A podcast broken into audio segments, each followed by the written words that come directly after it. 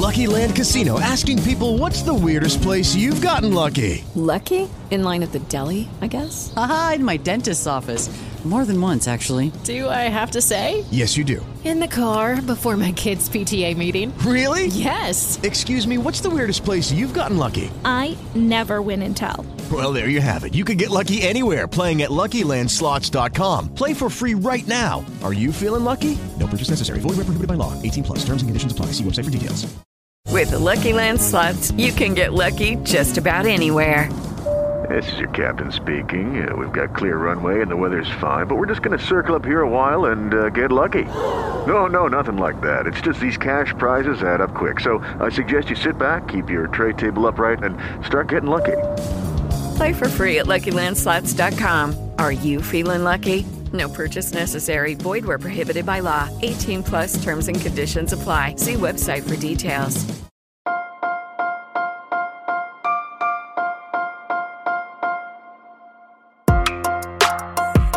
Buenos días, Madre Esfera.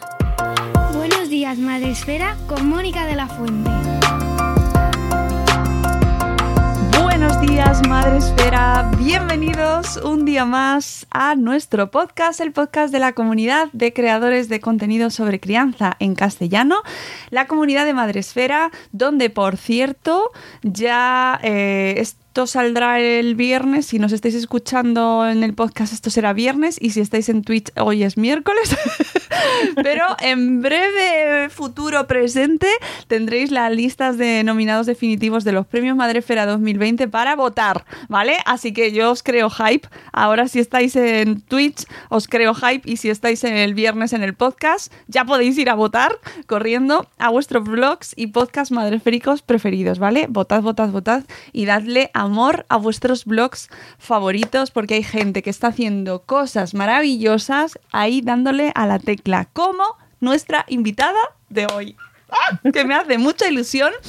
En este caso, rescatada de Twitter, mi Ahí, ahí estoy. red preferida, así es, lo siento, tengo que decirlo, es mi red por, mm, por completo y aunque estamos en muchas otras, pero Twitter sigue siendo eh, una fuente maravillosa de descubrimientos y de información tan útil como la que vamos a tratar hoy con Silvia Pastor.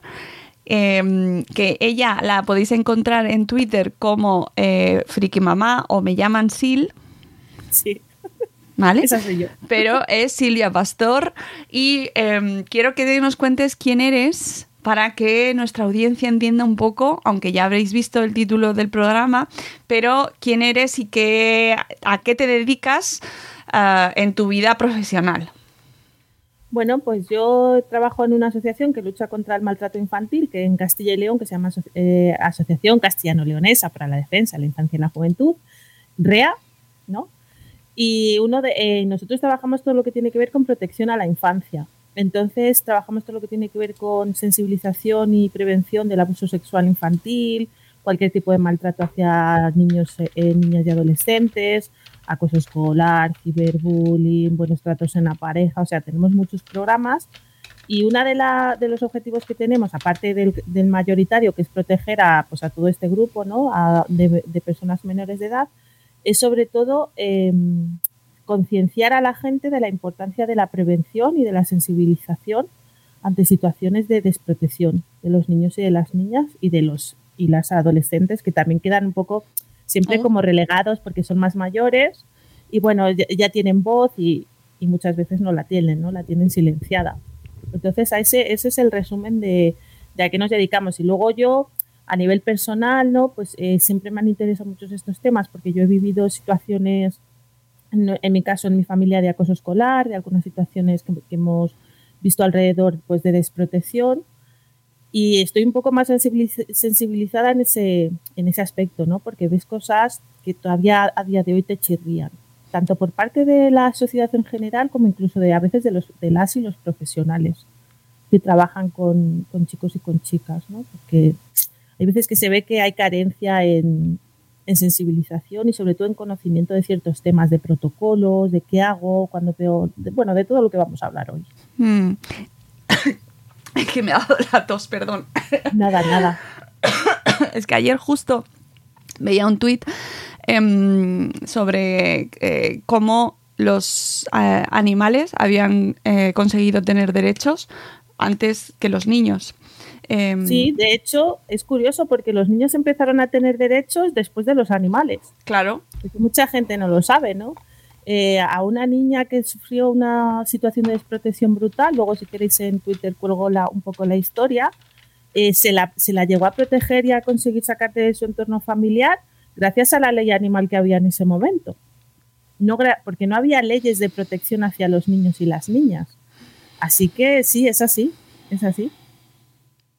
Es triste, pero es así. Y además Vamos. coincide con que eh, en esta semana hemos observado como un medio de comunicación planteaba una encuesta. La terrible encuesta, sí.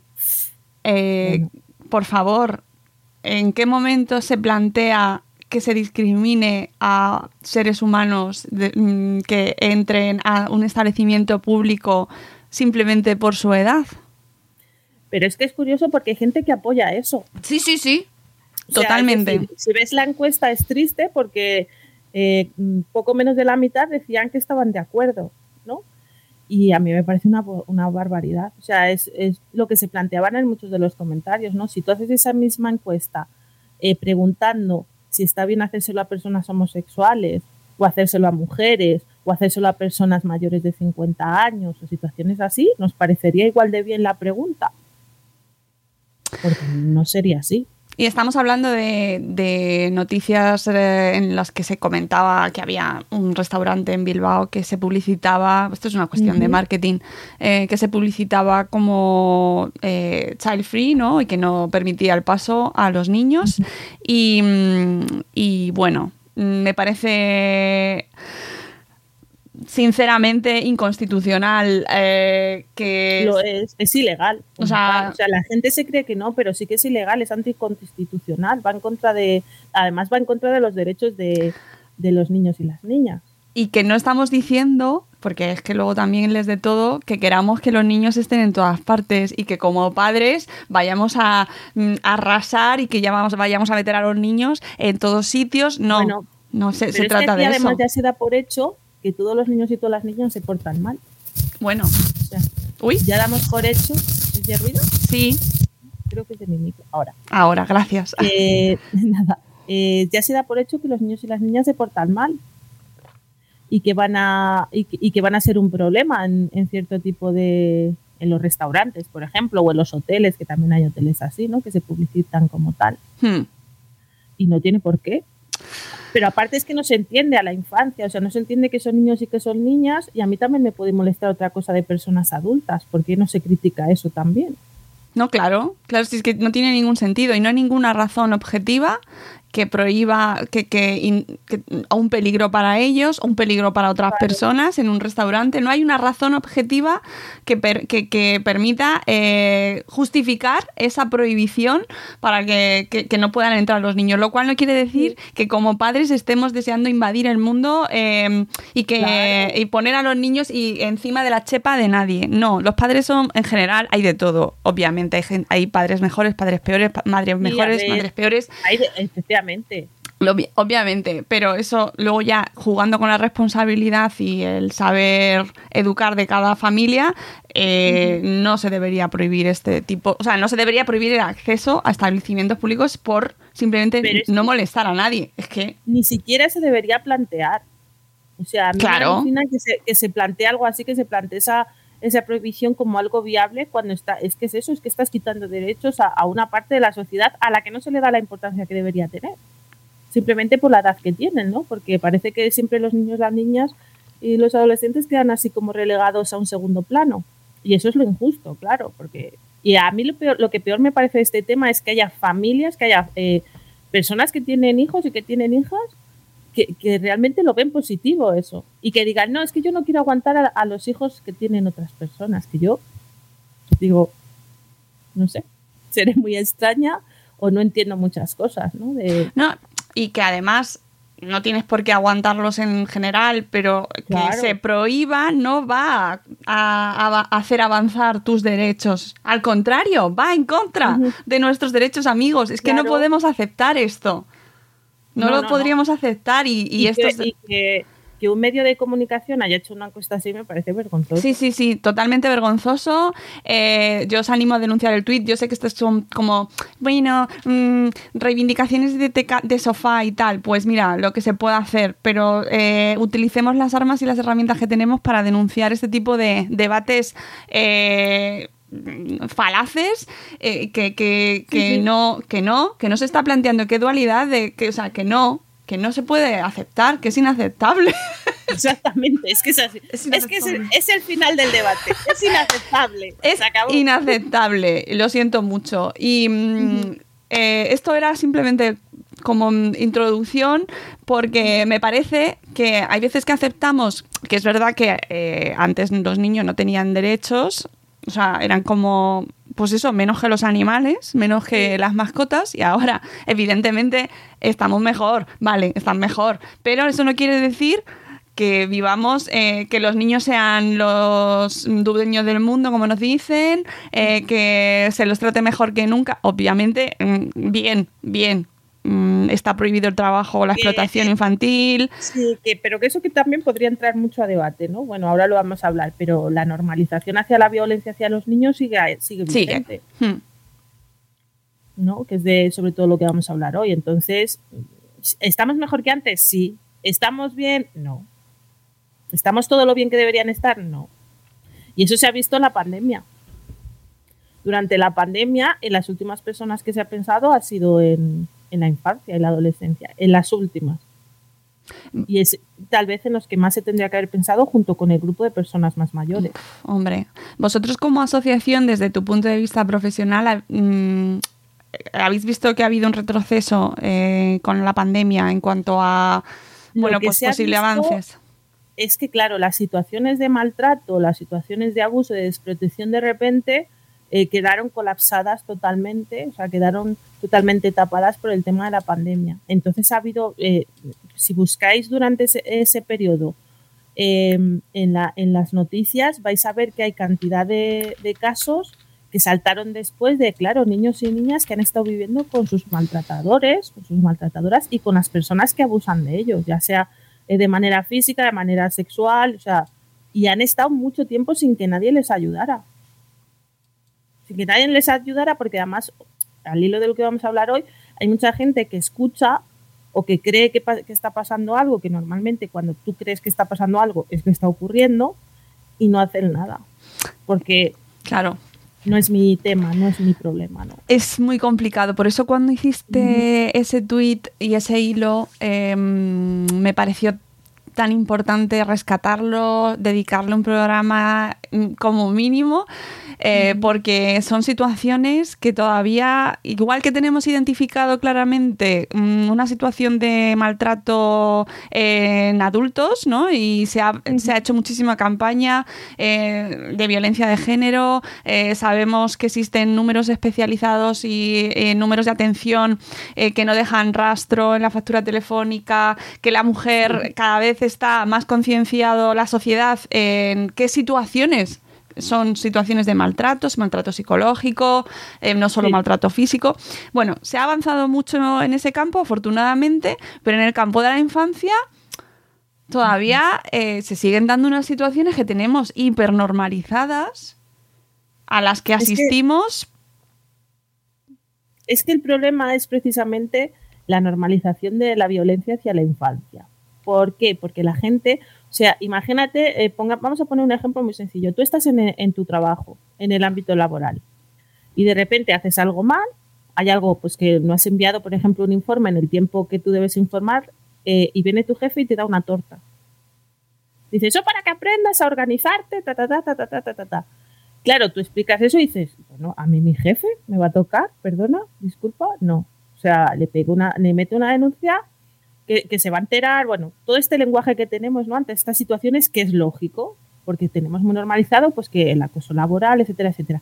Pero si intercambiamos los papeles y ponemos un padre y un hijo, el que el papá pegue ese, ese bofetón al hijo porque se ha organizado mal o se le ha olvidado los deberes o la situación que sea, bueno, el padre sabrá por qué lo hace, a saber qué ha hecho el niño para enfadarse a su papá. Digo su papá, como puede ser su mamá, como quien sea, ¿eh? eh y se normaliza porque, porque es un niño una niña y hay que educar. Y no nos damos cuenta que educación y violencia están en aceras contrarias. O sea, no pueden estar en, en la misma acera. Es imposible porque una y otra es que están a, a, una distancia enorme. De hecho, una de las cosas en las que educamos a los niños y a las niñas es no pegues, no hay que pegar, pero nosotros sí podemos. Y me da igual que sea, porque aquí ya entran los, ay no, solo es un azote en el pañal, o solo es un cachete, o solo es una, un toque en la cabeza, me da igual.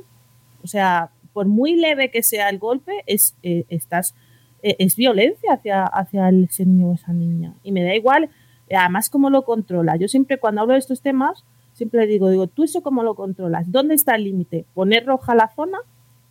¿Hacer sangre? ¿Marcar?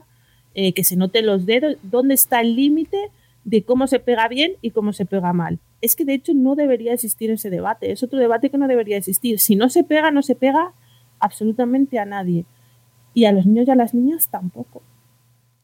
Sí, de sí. hecho, mucho menos porque son las personas más indefensas. ¿Cómo Sí. se defiende un niño de su padre? Ese debate de es que eh, ahora os pasáis.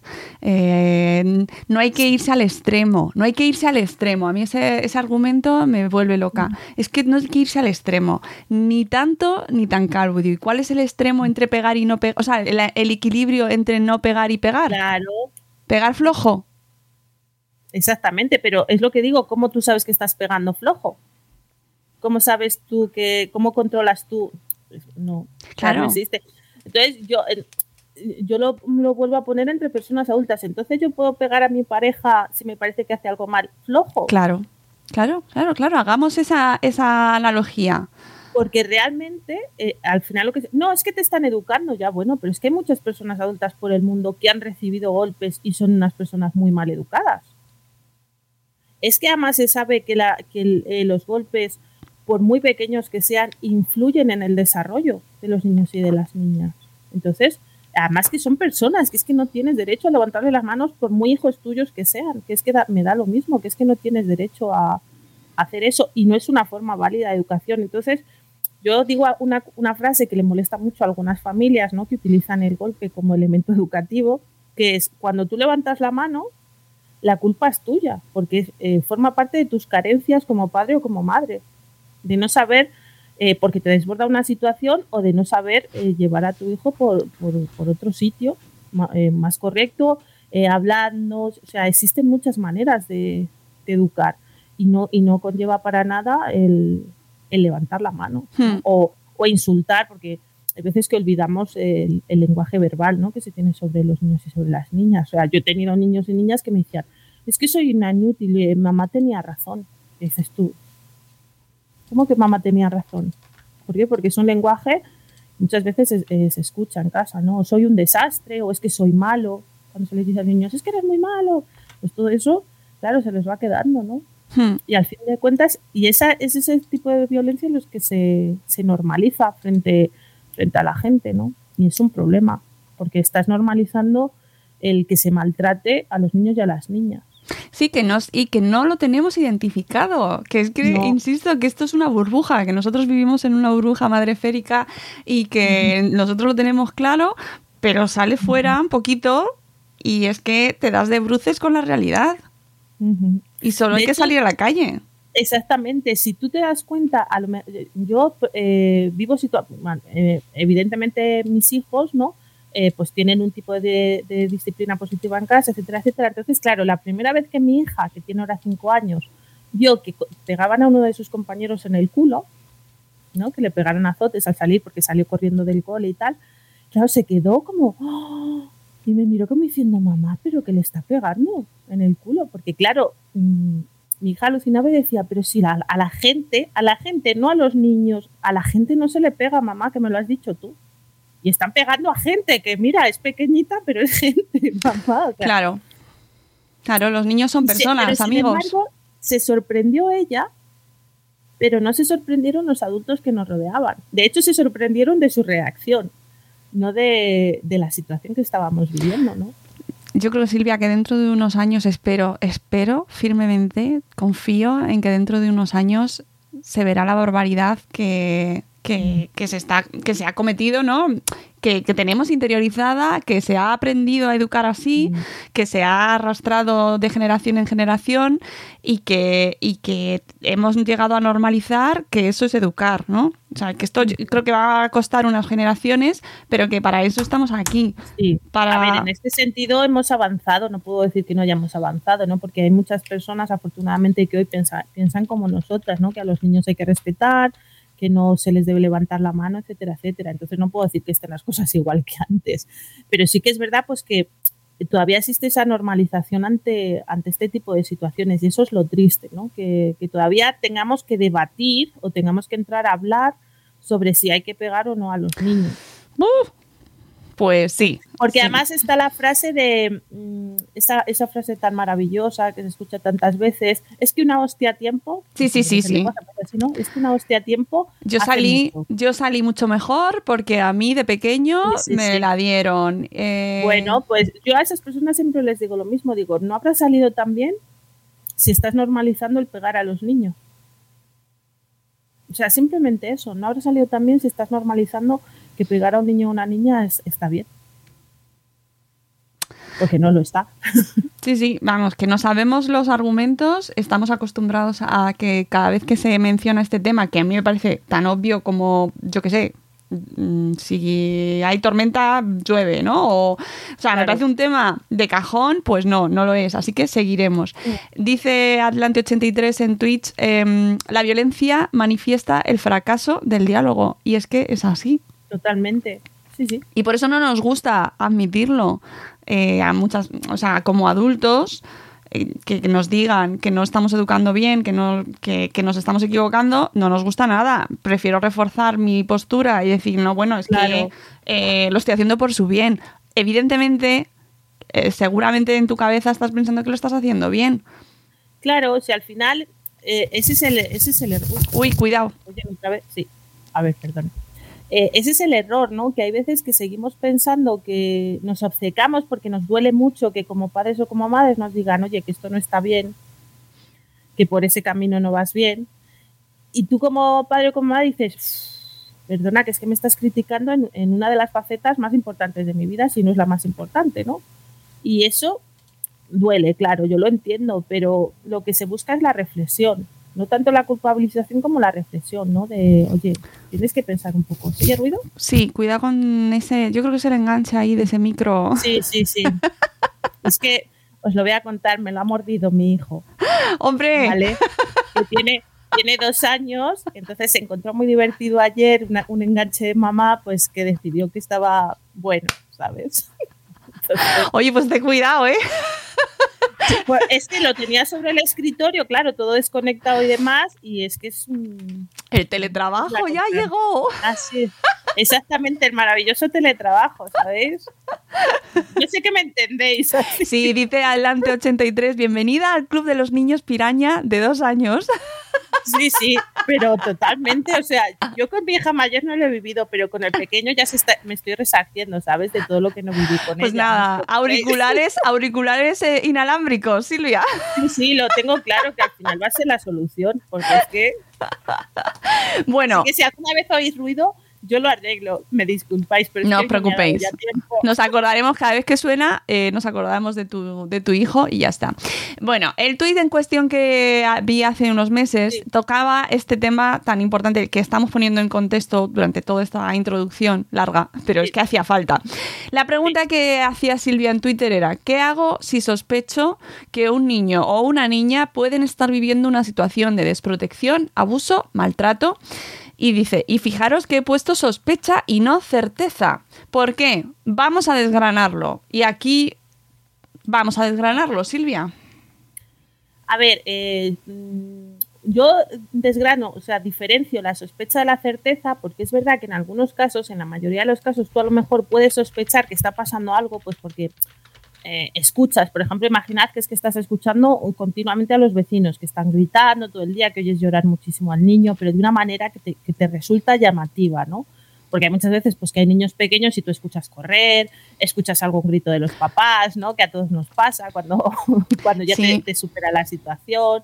Pero tú ves que es una situación que además es muy repetida, que se escuchan un, unos llantos eh, muy llamativos, ¿no? Entonces, es de esas cosas, yo digo, siempre digo, esas cosas que te dan en la tripa, ¿no? Y que tienes ahí como una mosca detrás de la oreja que te está diciendo, mmm, aquí no está, aquí está pasando algo extraño, aquí esto, esto no va bien, o que ves que, por ejemplo, pues eso, que en, la calle se pega a un niño, que eso es mucho más visible, ¿no? Y, eh, y, además lo que hemos hablado ahora, pues que se le pega unos azotes, o incluso se presencian bofetones muchas veces, ¿no? A, a los niños y a las niñas, eh, pues en un parque o en un supermercado o lo que sea. Eh, y la gente que ocurre, todo lo que hemos hablado antes, ¿no? Que eso lo normaliza, claro. o existe el pensamiento de es su hijo. en cada casa, sí, en cada casa sabrán lo que, lo que pasa. Es su hijo, vete a saber lo que hace el niño, que yo no lo sé. O, pues todo, ese autolenguaje que muchas veces tenemos, simplemente para no hacer nada. ¿no? Para, es una manera de autotranquilizarnos, de decir, no será para tanto, no. Pero tú sabes que, que sí que es para tanto, que hay algo. Pues esas situaciones, además en la nueva ley que, tenemos en España, ¿no? la LOPIBI, la, la, Ley de Protección Integral a la Infancia y a la Adolescencia, nos dice que es obligación, que hay que eh, comunicar de forma inmediata estas situaciones ¿no? a las autoridades competentes, pues en este caso eh, la policía, por ejemplo. Porque cuando nosotros vemos que puede haber indicios o presenciamos una situación de violencia, que ya hemos dicho que la hemos normalizado, lo que hay que hacer es eh, denunciar o notificar. Y claro, ya cuando la gente oye esto es como... Claro, es que es el primer, es el primer warning. Amigos, sí, sí. lo vamos a repetir. Es que hay que denunciarlo. Hey guys, it is Ryan. I'm not sure if you know this about me, but I'm a bit of a fun fanatic when I can. I like to work, but I like fun too. It's a thing. And now the truth is out there. I can tell you about my favorite place to have fun. Chumba Casino. They have hundreds of social casino style games to choose from with new games released each week. You can play for free anytime, anywhere and each day brings a new chance to collect daily bonuses. So join me in the fun. Sign up now at ChumbaCasino.com. No purchase necessary. BGW. Void were prohibited by law. See terms and conditions. 18 plus. O'Reilly Auto Parts puede ayudarte a encontrar un taller mecánico cerca de ti. Para más información, llama a tu tienda O'Reilly Auto Parts o visita O'ReillyAuto.com. Oh, oh, oh, Auto Parts. Claro, y por eso yo digo, digo, tú no necesitas la certeza, sobre todo cuando, cuando tú estás, eh, estás bajo una sospecha, ¿no? Y lo, y lo, mismo lo digo para profesionales que a lo mejor trabajan en entornos educativos o con niños, por ejemplo, pues son entrenadores o entrenadoras en ámbito deportivo, en temas de ocio, etcétera, etcétera. Tú estás sospechando, tú no necesitas la certeza, o sea, tú no necesitas presenciar que esa situación ha ocurrido, ¿de acuerdo? O sea, no, no necesitas tener la certeza, sino que tú vas a notificar una sospecha de que está pasando algo y que hay un niño o una niña que está sufriendo en ciertas situaciones. Y ya las personas profesionales que se encargan de estos temas son las que van a verificar si esa situación eh, es así y si, y si, es así, pues ya dependiendo de la gravedad de la situación, eh, irá por un camino o por otro. Pero nosotros tenemos la obligación de hacerlo. O sea, y eso es algo que a mucha gente no le entra en la cabeza. ¿Vale? Y es que además es por ley que... Eh, cuando tú hablas de este tema con la gente te dice, ya bueno, pero es que si yo tengo que hacerlo, porque fíjate en el lío que me voy a meter, porque van a saber, vamos a ver, que, nadie le va a decir a la persona, oye, que has sido tú. O sea, no van a ir a, imagínate, al, al, vecino del tercero y le van a decir, oye, no, ha sido tu vecina, la del primero, la que, la que, te, ha, la que te ha puesto la, la denuncia. ¿Sabes? No, no lo van a hacer, eso pero mm, es que debemos hacerlo porque tenemos que proteger, o sea, es que a lo mejor tú eres la única persona que tiene ese niño o esa niña para protegerle. A lo mejor eres la única persona porque eres la única persona que lo está escuchando. Entonces, ¿qué haces? ¿Le dejas abandonado a esa, persona ante una situación que puede ser eh, desde maltrato físico a emocional, a abuso sexual, a tantas situaciones? No puedes. Ni, eh, ni legalmente ni moralmente. Hmm y que haciendo, trasladando este caso a adultos, lo tenemos mucho más claro. amigos, hagáis, haced esa comparativa un poco, ¿vale? Trasladadlo y pensad que eh, asistís a algún caso de sospecha de maltrato eh, en un caso de adultos. Es que se notifica, es que se... se... Y sin embargo, con el caso de los niños... No, pues por lo que decimos, ¿no? Mirad, Hace poco salió una noticia de, que se llamó a la policía porque una abuela pues estaba pegando, creo que era su nieta, en, eh, pues en presencia de más gente, ¿no? Entonces se llamó a la policía, se notificó. ¿Qué es lo que hay que hacer? Pues leyendo el cuerpo de la noticia y leyendo los comentarios, la gente decía, qué exagerados, porque fíjate en el lío que han metido a la abuela, porque fíjate ahora, porque... Entonces a mí me alucinaba el decir, pero bueno, es que ponéis el foco en, eso y no en, que se ha eh, realizado una acción contra una niña que no se tiene que hacer, que es, levantarle la mano. Y se pone el foco en otra cosa, no fíjate ahora la abuela lo mal que lo va a pasar, porque encima de que cuida a la niña, etcétera, etcétera, ¿no? Dices, ¿y por qué? Pues nuevamente porque normalizamos esas situaciones, porque pensamos que es normal y porque nos resulta súper estrambótico que por algo que consideramos que es educativo, como es levantar la mano a un niño o una niña cuando se portan mal, que a veces no ocurre, que a veces se les levanta la mano, porque sí, también, eh, pues que eso no hay que, notificarlo de ninguna manera, porque bueno, pues porque es eso, porque es educativo, y no es así, y es lo que hay que cambiar. Entonces, por eso yo en el hilo intentaba eh, explicar a la gente que, eh, es que ante cualquier situación de, de violencia hacia, hacia la infancia o hacia la adolescencia, nosotros y nosotras tenemos la responsabilidad, porque es una responsabilidad compartida social, de proteger a, a, esas personas menores de edad, ¿no? Porque la gente dice, no, es que es la familia la que se encarga. Sí, el primer estamento, si tú haces una, pirámide, el primer estamento, lógicamente, es la familia. Están niños, niñas y adolescentes, la familia, pero luego está el resto de la sociedad. Y si tú ves que la familia, por cualquier cosa, no está cumpliendo ciertos, ciertos estándares de protección, de cuidado y de educación, tú como persona eres responsable de denunciar esa situación. Por muy difícil que nos parezca o por mucho miedo que nos dé la palabra denuncia, ¿no? que es lo que, lo que nos da miedo, pero es que existen muchas maneras de notificar estas situaciones.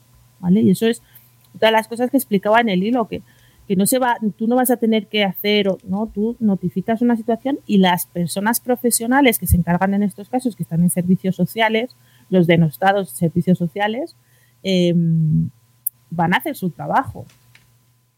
Y sí que ah, les voy a echar un cable, ¿no? Porque es verdad que están súper saturados en, esta, en, situaciones así, ¿no? Porque, pues porque no se les dan todos los medios que realmente necesitan, porque nuevamente no se da la importancia necesaria a todo lo que tiene que ver con protección a, infancia y juventud. Ahora, ya a nivel político, etcétera, etcétera, ¿no? Hmm. Claro, pero luego nos llevamos las manos a la, a la cabeza cuando nos enteramos de noticias, de, casos, cuando ya salen a la luz, ¿no? De abusos infantiles y todo el mundo... es que es lo peor que puede pasar, que algo le pase a los niños, ¿no? O sea, en realidad como tenemos una alta sensibilidad hacia el, daño o incluso la muerte de los niños, son noticias que afectan muchísimo, muchísimo, y que impactan un montón como sociedad, pero a la vez, paradójicamente, miramos hacia otro lado cuando se producen casos de violencia y las tenemos súper normalizadas. Entonces tenemos que poner ahí, ¿no? O sea, darnos cuenta como sociedad de que tenemos que actuar. Claro, por eso las labores de sensibilización ante estas cosas son tan importantes, ¿no? Y siempre están, pues lo que decimos, las voces discordantes de, pero es que ahora somos muy sensibles, la generación de cristal, estamos creando niños de plastilina, eh, esas cosas tan maravillosas que se dicen hoy día, ¿no? Sobre cómo estamos educando ahora a los niños y a las niñas, simplemente porque les quieres proteger, porque, mm, porque quieres evitarles cierto tipo de situaciones por la edad que tienen y porque, y porque son personas sujetas a derechos. Que es que eso no, no nos cabe todavía en la, en la cabeza, que es que aunque sean pequeñitos y pequeñitas, tienen los mismos derechos que tú. Y en este sentido, además, tienen el derecho de que tú, como persona adulta, eh, tienes el deber de protegerles, aunque no sea una persona de tu familia, aunque sea un niño totalmente desconocido. Tienes la obligación de, proteger a, ese niño o a esa niña que estás viendo que no se les, trata, no se le está tratando adecuadamente. Que luego, imaginad que es una cosa puntual. Vosotros presenciáis eh, un bofetón, por ejemplo, en un supermercado y aviséis a las autoridades. Eh, luego los servicios sociales van a ver si eso es habitual, si eso no es eso, van a ayudar a la familia en tal caso de que sea una forma eh, normalizada de educación, como decimos, ¿no? que lo entre comillas de educación, pero claro, tú no sabes eso en, en ese momento y por eso es tan importante, eh, se incide tanto en la ley en que es nuestro deber notificar esta, estas situaciones, ¿no? porque mm, lo que os decía antes, vosotros poned el caso en vuestros hijos y en vuestras hijas, ¿no? Imaginad que les están pasando algo y tú no lo sabes. Yo qué sé. Pues os voy a poner un caso un poco duro, ¿no? Pero imaginad que están eh, apuntados a un deporte y que su entrenador está abusando de él. ¿Vale? Y vosotros no, no conseguís percibirlo, pero en el colegio sí que la profesora eh, ve señales, ve cosas raras, tiene un lenguaje muy sexualizado el niño, tiene cierto tipo de juegos que le llaman mucho la atención, ¿no? Porque eso es lo que pasa a veces con los niños que sufren abuso sexual infantil, que repiten ciertas situaciones eh, pues en el ámbito del juego, con otros niños y otras niñas. Y ella sospecha algo, pero dice... No es asunto mío, claro. No me, me, meto. me lavo las manos si tú posteriormente te enteras que esa persona ha estado sospechando de la situación y te enteras mucho después de, lo que ha estado ocurriendo y eso, ¿qué piensas de esa profesional? Pues evidentemente barbaridades, ¿no? De fíjate, porque has sospechado, porque no me has dicho nada, porque, porque pues todo este lenguaje que existe, ¿no? Todos estos casos que hablamos cuando salen situaciones de abuso o de maltrato y cómo la gente no ha denunciado y cómo nadie ha hecho nada. Pero es que a veces el que no hace nada eres tú ante, ante situaciones así. Y ese es el problema. Está muy bien ver lo que hacen mal los demás, pero vamos a personalizar en qué hago yo cuando, cuando eh, percibo esas situaciones ¿no? o cuando vivo esas situaciones. Hmm. Y además es que yo os animo a que, a ver, no voy a deciros que salgáis a la calle con el ánimo de ir buscando a gente a la que denunciar. Claro. No, no. Pero sí que cambiemos un poco el chip porque eh, es que lo vemos constantemente. Es decir, eh, mmm, niños que mmm, conoces, eh, que estás jugando en el parque, eh, castigos que se mmm, que se acostumbran a hacer, ¿no? Castigos que puedes considerar eh, abusivos, ¿no? Maltrato. Sí, pues, por ejemplo, eh, por ejemplo, casos que yo he visto de eh, a lo mejor en invierno sacarles al balcón y tenerles ahí media hora con el pijama, pero muertos de frío o cosas así que dices, o en verano con, la, con el calor que hace, pues joder, lo que decíamos antes, si está mal hacerlo con un animal, también va a estar mal hacerlo con, con una niña, ¿no? Es que... O sea, eh, sí, y, y, y, situaciones que consideramos, eh, que esto también me parece problemático, ¿no? Como dentro del ámbito de la privacidad y del ámbito doméstico y que se quedan como en este mundo de, no, esto pasa en lo que pasa en casa, eh, claro. es asunto privado, es mi hijo, ese sentido de la propiedad, que los niños no son cosas, mm. los niños mm. no son una propiedad de los padres. O sea, son... Es que como es mío, yo le educo como quiero. Claro, Claro, y eso es, eso es una sentencia muy peligrosa. O sea, Hombre, sí, sí, para todo.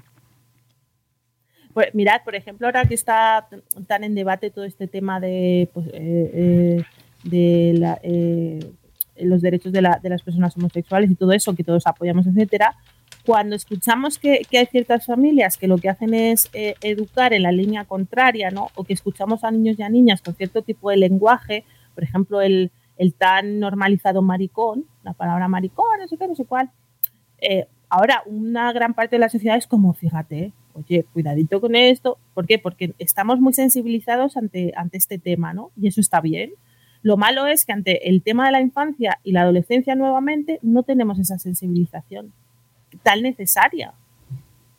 Sí, sí, y lo de la adolescencia me parece muy importante recalcarlo porque siempre ponemos el foco en la primera infancia que mm. es verdad que son hiper vulnerables y luego ya es como ahí la, las fuerzas se van eh, se van cambiando, ¿no? Sí, y porque se considera que como son personas ya más mayores, ¿no? Como tienen cierta edad, pues que ya pueden contar lo que les pasa, que ya, que ya pueden, no es verdad, o sea, yo siempre cuando hablo estos temas con profesionales y con familia les digo, vosotros recordad cómo estabais vosotros en la adolescencia, que eres una persona que normalmente estás totalmente perdida.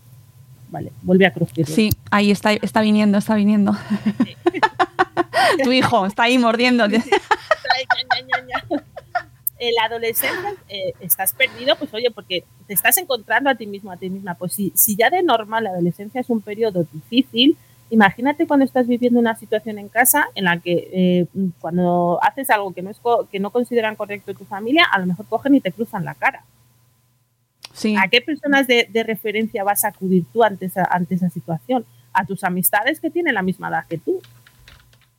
Pero no acudes al mundo adulto porque además es una edad en la que ves el mundo adulto como, como enemigos, ¿no? Como no me van a ayudar, no van a hacer nada, eh, eh, todo eso está, pues todo lo que pensamos en la adolescencia, ¿no? Y entonces están muy perdidos ante este tema. O sea, hay chicos y chicas en la adolescencia que están sufriendo abuso sexual por parte de, de a lo mejor un familiar y, no se lo cuentan a nadie y, son más mayores y saben que lo que está ocurriendo no es justo y que las situaciones no, no, eh, deberían ser así y no se lo cuentan a nadie pues por, por un auto de miedo, por vergüenza, por, por muchas eh, cosas, ¿no?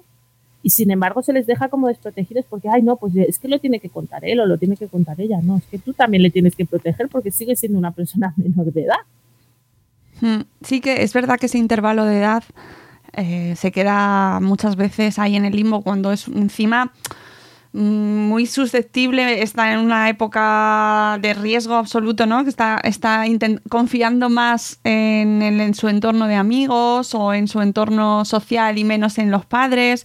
Eh, me estoy acordando mucho de Alejandro Rodrigo, que, mm, que, le hemos tenido aquí en el podcast en dos, en dos ocasiones, que recomiendo mucho su libro porque él trabaja eh, precisamente con situaciones de violencia entre hijos y padres, muchas veces eh, también, sí. muy complicadas porque muchas veces también se da la violencia de los hijos hacia los padres, claro y, de la cual se habla también muy poco y está ahí, existe y es muy grave y hay que atajarlo también.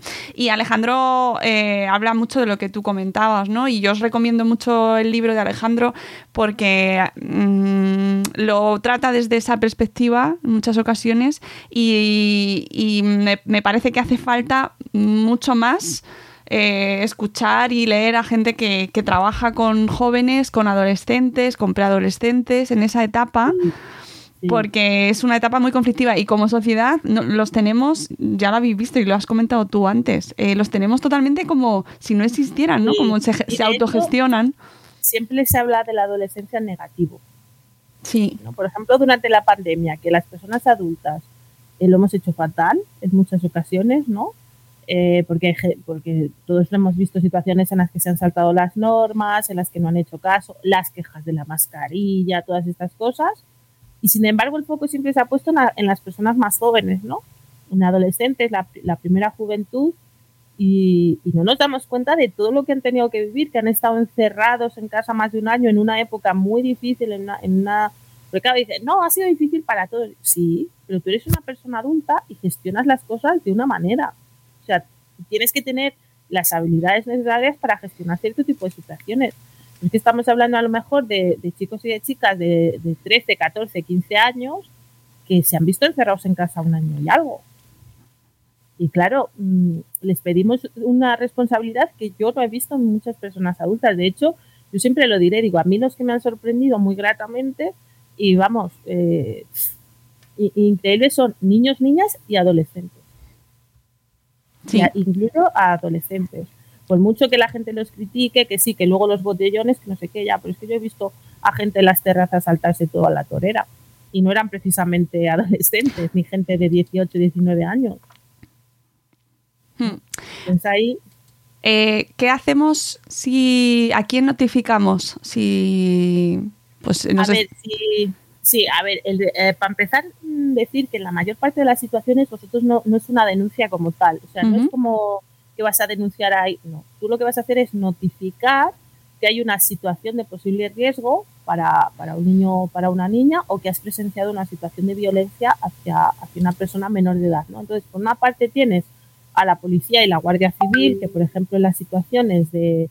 Eh, en, las que tú presencias en ese momento in situ una situación de violencia es lo más rápido, porque son las personas que van a acudir más rápido a, en, ese sentido, ¿no? Y luego tienes entidades como Fundación ANAR que tienen un, un número de teléfono en el que puedes notificar, que es el 116-111, que es gratuito y es el teléfono europeo de ayuda a la infancia.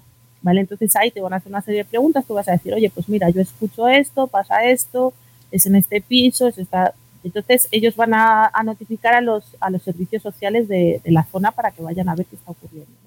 Y luego están los servicios sociales básicos que, que tenemos todos en las, las, ciudades. Por ejemplo, en Castilla y León tenemos lo que se llaman CEAS y luego eh, tenemos los servicios sociales básicos que, por ejemplo, de atención, de atención primaria. ¿no? En Castilla y León, por ejemplo, tenemos lo que se llaman CEAS y luego dependiendo de la comunidad, porque eso es algo que tenemos en España, que en cada comunidad funciona un poco de, de una manera eh, diferente. Aquí son los centros de acción social, que son los días servicios sociales básicos, pero bueno, en todas las ciudades están los servicios sociales básicos de atención primaria, a los que tú eh, puedes acudir o puedes llamar y les notificas que existe una situación que tú sospechas que es de riesgo de protección de, un niño de una niña y ellos van a recoger la información, la van a analizar y van a, tener las líneas adecuadas de, para actuar, ¿no? Entonces eso, entonces el, eh, tú no vas a valorar esa situación o tú no vas a analizar, para eso ya están los profesionales, ¿vale?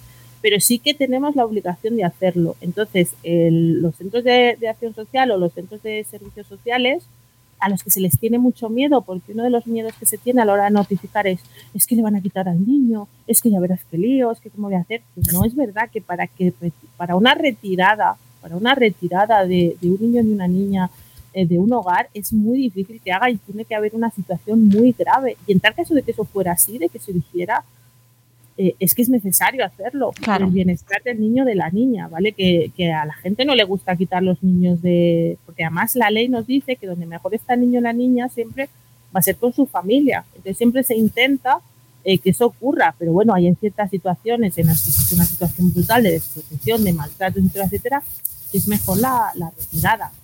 Que viene. Micro. micro. Ahí, Pero que, que, no es una situación eh, que se desencilla, ¿vale? Pero vosotros eso no lo vais, no lo, tampoco lo vais a ver. Vosotros lo que vais a hacer es notificar y ya los demás se van a encargar de verificar si esa notificación eh, responde a una situación real o no de, de desprotección.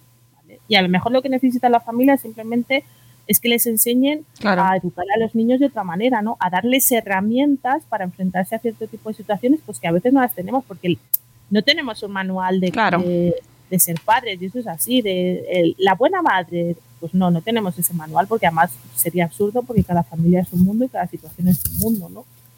Eh, pero todas esas cosas siempre pueden, pueden ayudar y, son servicios a los que tú puedes solicitar muchas veces ayuda, pero se les tiene miedo. Hmm.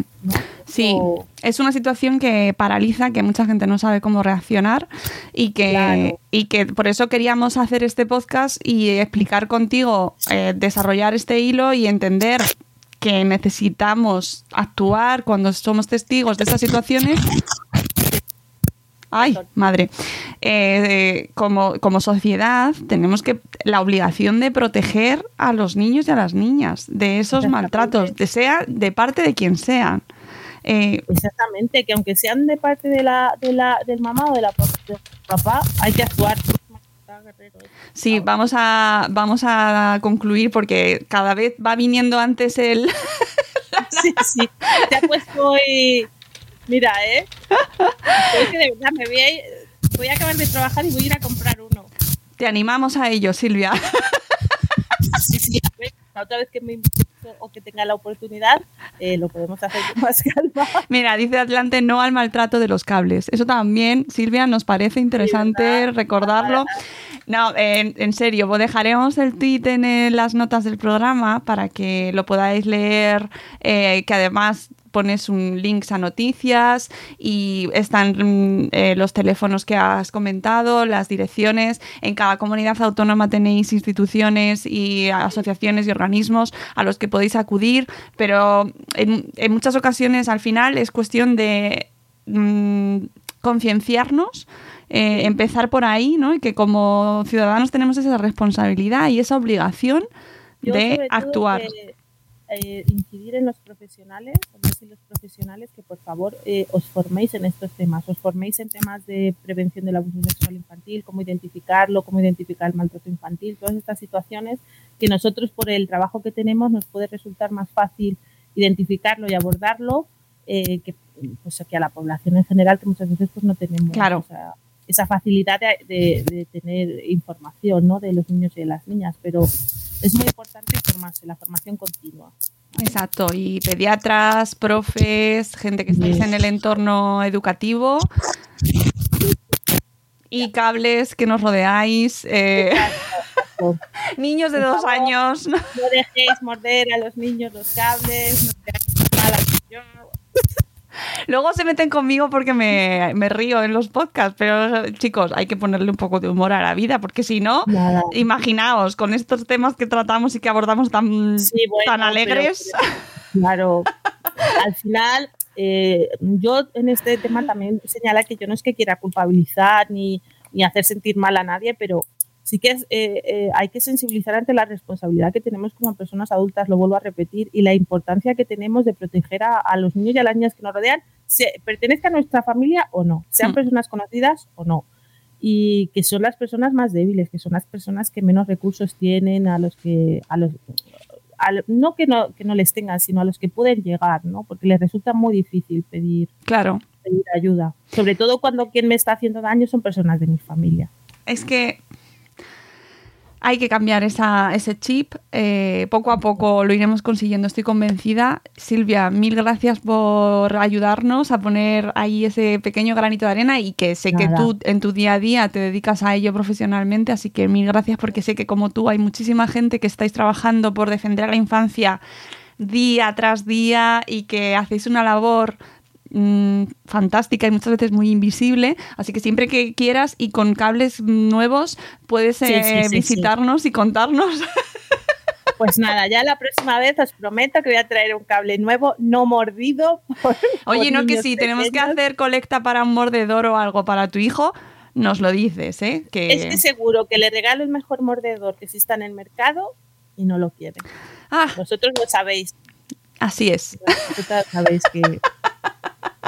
lo que tengan mamá y papá por ahí es mucho mejor que cualquier cosa que me deis para mí. Un cable. Bueno, que eh, amigos, nos vamos. Que espero que os haya resultado interesante. Que muchas gracias a Adelante83 y a Emma de Mata que nos estaban viendo desde Twitch. Así que os mando un besito muy fuerte.